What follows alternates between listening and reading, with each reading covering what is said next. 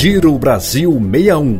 As principais notícias da semana do portal Brasil61.com. Olá pessoal, eu sou Paloma Custódio e junto com meu colega Marquesan Araújo, damos início a um novo episódio do nosso semanal resumo de notícias com os maiores destaques publicados pelo portal Brasil61.com. Oi Paloma, olá ouvintes. O agronegócio brasileiro está otimista com a chegada da tecnologia 5G. Nova lei garante dispensa de licitação para a compra de insumos contra a Covid-19. Tem ainda um estudo do Unicef sobre como a pandemia afeta a saúde mental infantil e os impactos da pandemia no trabalho dos professores. É isso mesmo, Marquesan.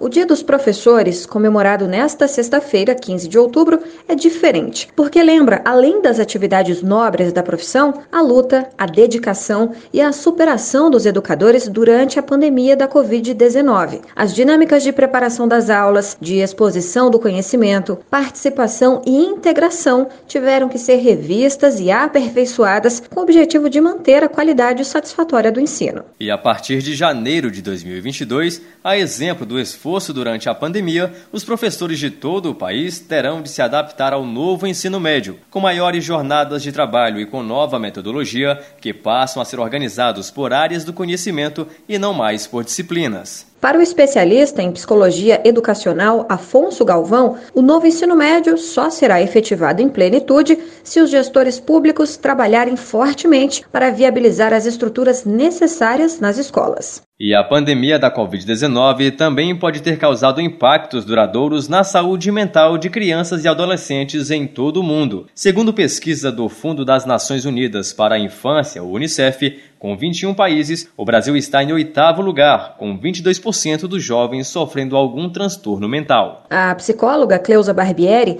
especialista em desenvolvimento infantil e adolescente, explica que a ruptura da rotina durante a pandemia aconteceu em um contexto ameaçador para os pequenos.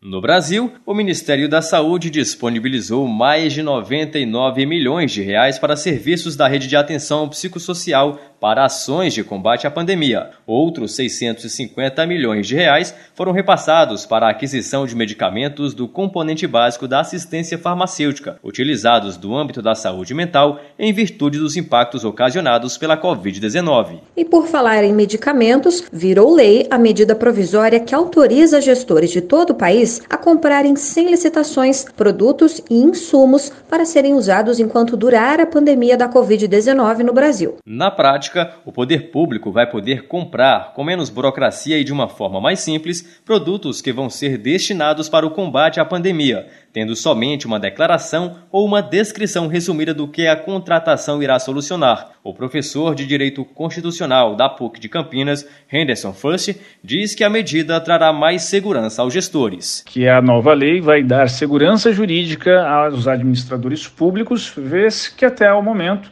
estavam se valendo de mecanismos que foram pensados para outro contexto que não o de uma pandemia com urgências de contratação em volume. Vamos agora falar de tecnologia, porque o agronegócio brasileiro está otimista com a chegada do 5G. O presidente do Conselho Regional de Engenharia e Agronomia do Estado de São Paulo, Vinícius Marquesi, afirma que com o 5G as máquinas aumentam sua capacidade de produção e autonomia, o que diminui os custos e aumenta a competitividade. Segundo o Ministério da Agricultura, Pecuária e Abastecimento, o MAPA, se o Brasil ampliar a conexão do campo em 25%, o valor bruto da produção agropecuária brasileira pode aumentar 6,3%. E é com essa informação que nós encerramos o episódio desta sexta-feira. Esse foi um rápido resumo de notícias que tiveram em destaque no portal Brasil61.com. Nos acompanhe nas próximas edições. Até mais! E para continuar bem informado e com notícias de qualidade, confira nossos conteúdos no portal e pelas nossas redes sociais. Arroba Brasil 61. Boa semana para todos e até semana que vem.